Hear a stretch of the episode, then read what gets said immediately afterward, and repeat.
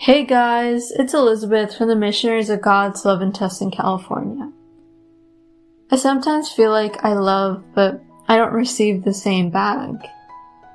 That's how some people feel. And this happens with couples, family, and friends. Many of us actually go through this. I now ask you to invite the Holy Spirit to be a part of this prayer and to be a guide for us. May the Holy Spirit enter our hearts, minds, and souls. Please, Holy Spirit, never leave me and always be with me. So today's topic is when I love but they do not love me the same. This happens to everyone. Those who don't experience this are those who don't really love. They don't care if they're being loved or not.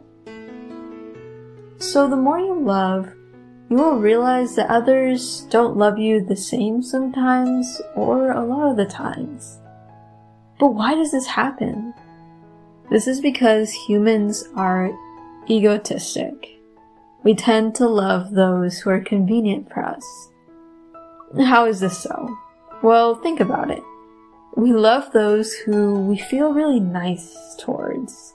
We, we see this towards a baby, family members, friends, or even a significant other. We feel those butterflies and we feel attracted to them.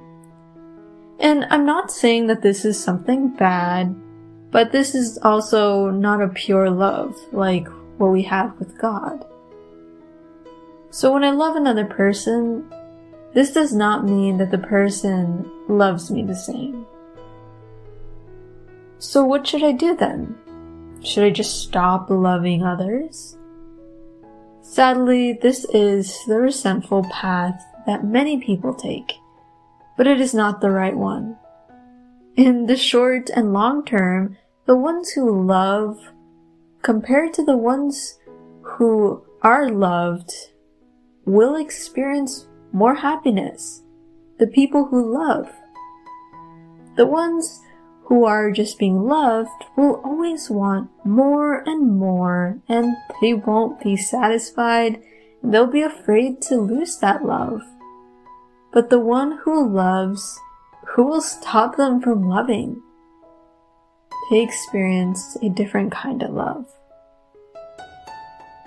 And this is where Jesus teaches us to love without receiving anything in exchange.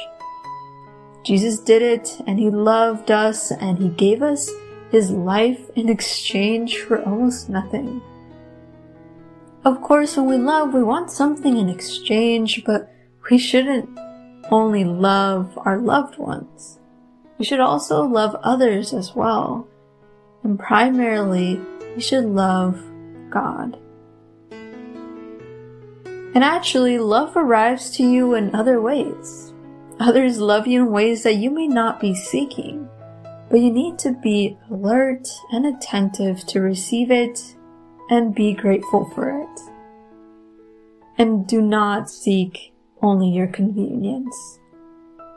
The Lord reminds us again that we should not trust humanity but we should trust people for things. But what I'm really saying is that they should not be the main foundation for our love and happiness. Because they might not always be there.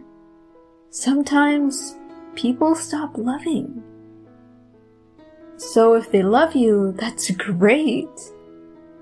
But if they stop loving you, then that's okay because you didn't expect them to always love you. We shouldn't always expect people to be there. So I ask you to really put your complete trust and hope in the Lord. Tell God, Speak to me, O Lord, for your servant is listening.